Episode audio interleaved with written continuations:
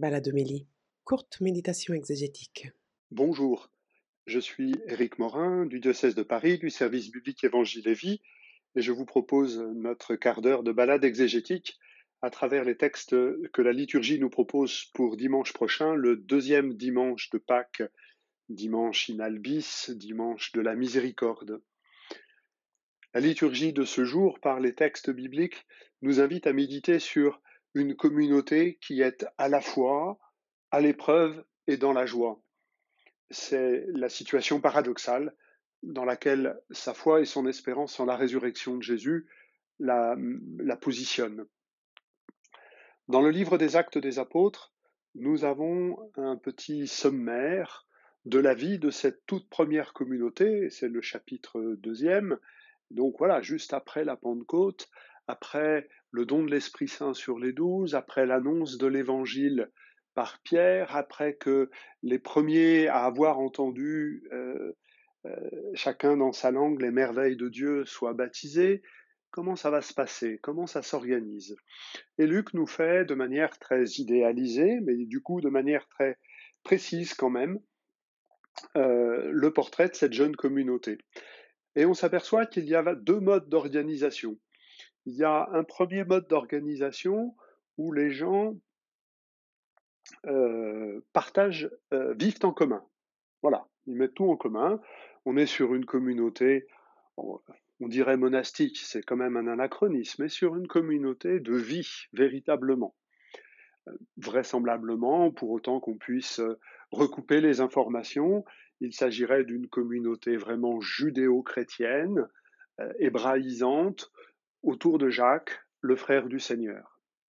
Et puis, il y a une autre manière de vivre ensemble qui consiste à euh, faire une caisse commune pour donner aux pauvres et à ceux qui en ont besoin. Et vous voyez que ces deux manières de faire ne sont pas strictement identiques.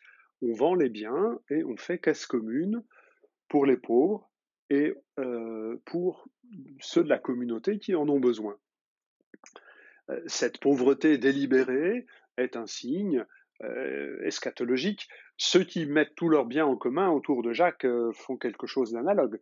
Mais cette situation-là est toujours voulue comme le signe de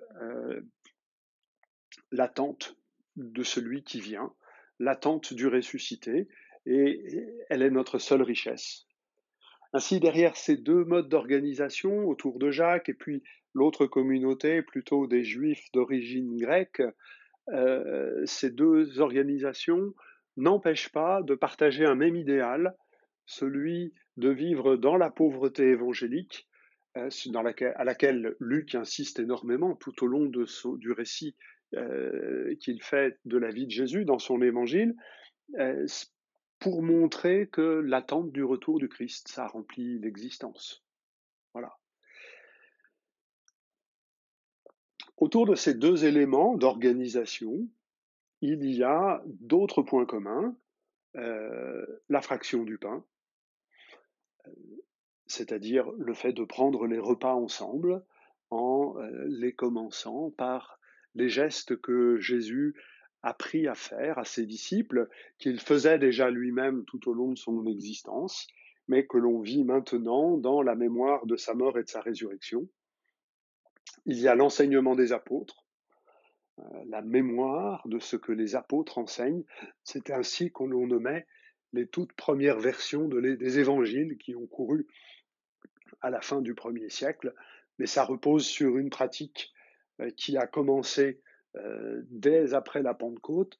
Les apôtres enseignent ce qu'ils ont appris et ce qu'ils ont vécu aux côtés de Jésus, et ce faisant, ils assurent la continuité euh, par-delà la mort et la résurrection de Jésus, les, foules autour de Jésus euh, sur, le lac sur les bords du lac de, Tibériade et dans les ruelles de Jérusalem, les, communautés assemblées autour des douze, il y a une, une continuité. C'est la même communauté. Le Christ, par la fraction du pain et l'enseignement des apôtres, euh, continue d'être présent à cette communauté-là. Dernier point, et, non des moindres, c'est la joie de cette communauté. La même cœur, l'assiduité, l'allégresse, la simplicité du cœur, la louange, toutes ces caractéristiques-là nous montrent combien ces premiers chrétiens étaient heureux de vivre cet attachement à Jésus et cet attachement à Jésus les mettait dans la joie. La joie étant un, sentiment que l'on éprouve quand on ouvre une porte et que l'on voit quelqu'un que l'on n'attendait pas. Oh, c'est toi. Eh bien, la communauté chrétienne est dans la joie parce que elle vit déjà de l'émerveillement qui sera celui de tous quand le Seigneur ressuscité apparaîtra. La deuxième lecture nous offre un extrait du début de la première lettre de Pierre qui va nous accompagner durant tout le temps pascal. Cette première lettre de Pierre, nous pouvons la considérer comme étant une encyclique. Hein. C'est un texte qui a peu d'enracinement circonstanciel, hein, mais c'est un ensemble de méditations autour du baptême. Et avant de rentrer dans le vif du sujet, le texte commence par une bénédiction. Bénir Dieu, euh, le Père de notre Seigneur Jésus-Christ, pour l'expérience de miséricorde qui nous fait renaître dans une vivante espérance. Vous voyez, d'emblée, on est quand même situé dans l'expérience du baptême. Par le baptême, nous avons vécu une renaissance pour une espérance. La communauté est dans une situation paradoxale, comme aujourd'hui. Hein. Elle, elle se sait héritière, héritière de quelque chose d'incorruptible, de quelque chose d'extraordinaire, et pour autant, elle connaît l'épreuve, l'affliction.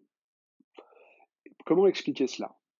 Comment dire à, chacun d'entre nous, à cette première communauté, mais à nous aussi, que ce paradoxe n'est pas contraire à notre espérance? Eh bien, euh, cette lettre de Pierre propose une première image, finalement assez éloquente, celle de l'or purifié au feu. Euh, le feu purificateur, la difficulté qui permet de retirer les scories, qui permet de retirer ce qui n'est pas prêt encore pour l'éternité de Dieu, pour l'héritage promis. Ainsi, euh, les épreuves que nous vivons sont un temps pour euh, éprouver davantage la puissance du ressuscité et la laisser venir au plus profond de nous-mêmes, nous transformer. Nous avons tout reçu au moment de notre baptême. Il convient que ce baptême, par ce baptême, en vivant ce baptême, nous puissions euh, toujours plus nous laisser cette puissance rentrer au plus profond de nous-mêmes. Autre chose portée par euh, l'image de l'or, c'est que euh, notre foi est un trésor. L'or est lui voué à disparaître, la foi, l'amour et l'espérance que le Christ dépose en nous par notre baptême, c'est plus précieux encore que cela. Notre héritage est plus précieux que tout l'or du monde. Et, du coup, les difficultés que nous traversons euh, ne doivent pas nous faire décourager, et la lettre dans sa totalité, et notre temps pascal euh, par sa liturgie et par ses chants euh, variés, veut nous aider à redécouvrir, revivifier cette grâce baptismale euh, par laquelle nous vivons cette proximité avec le Christ et cette attente de sa présence, paradoxalement, puisque c'est lui que nous aimons sans l'avoir vu, lui en qui, sans le voir encore, nous mettons notre foi.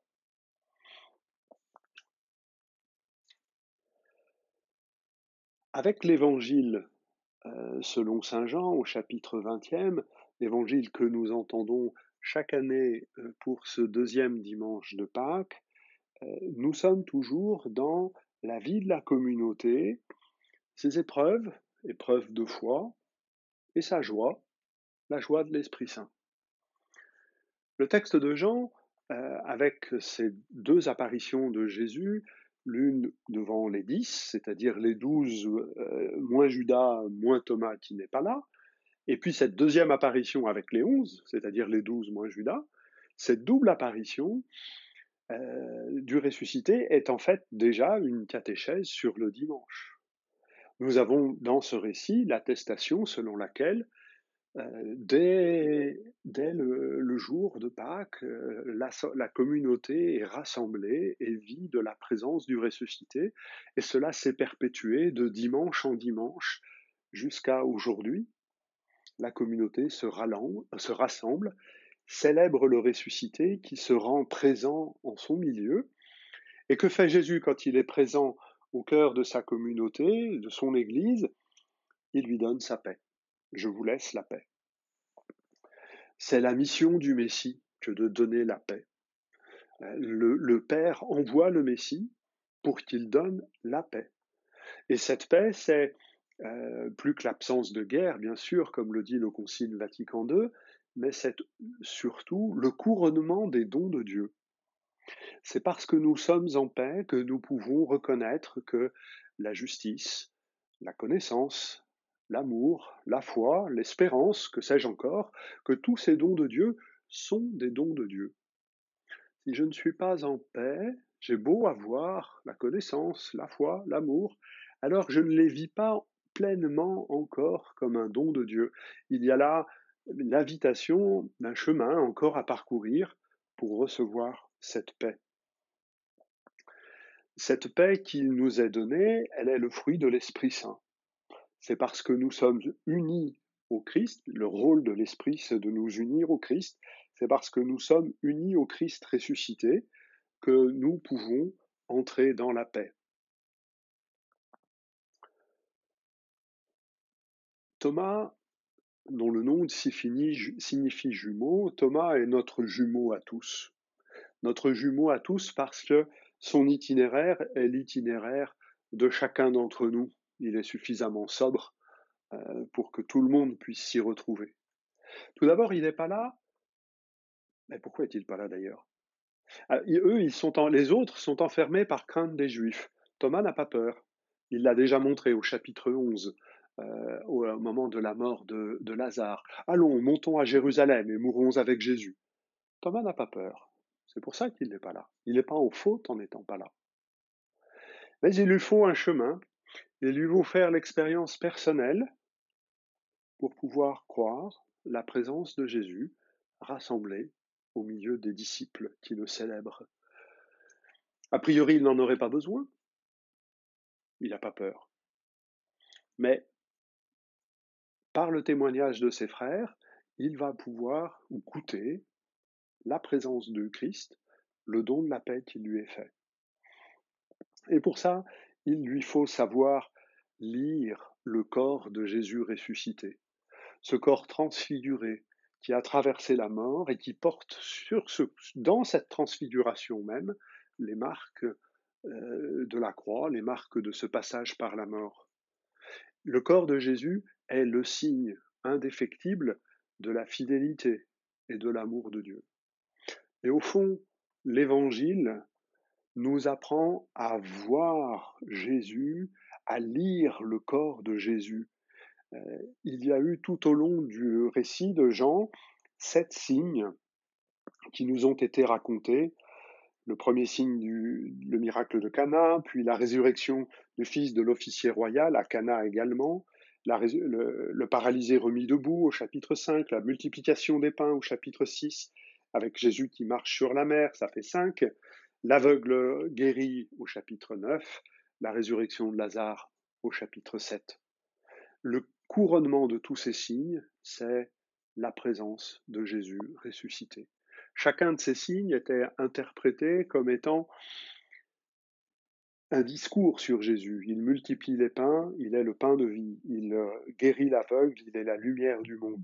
Il ressuscite Lazare, Jésus est la résurrection et la vie. Jésus est présent au milieu de nous le signe absolu de la fidélité et de l'amour du Père.